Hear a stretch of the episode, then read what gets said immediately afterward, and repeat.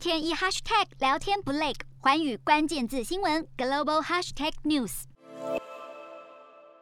世界两大强权美国与中国近期关系持续紧张，导致中企赴美上市的前景恶化。香港保险公司富卫集团本周放弃赴美挂牌计划，而五个月前前往美国上市、完成今年以来最大规模 IPO 之一的中国轿车服务公司滴滴出行，本月稍早表示将从纽约证交所下市。眼看中国企业赴美挂牌上市业务大减，进而对纽约证券交易所和纳斯达克的营收造成冲击，美国决定把焦点转移。移到东南亚国家，印尼和印度被认为是机会最大的地区，因为这两国人口庞大，具有成长潜力。不过，证交所主管也预期，来自包含越南以及马来西亚等国的 IPO 案也会增加。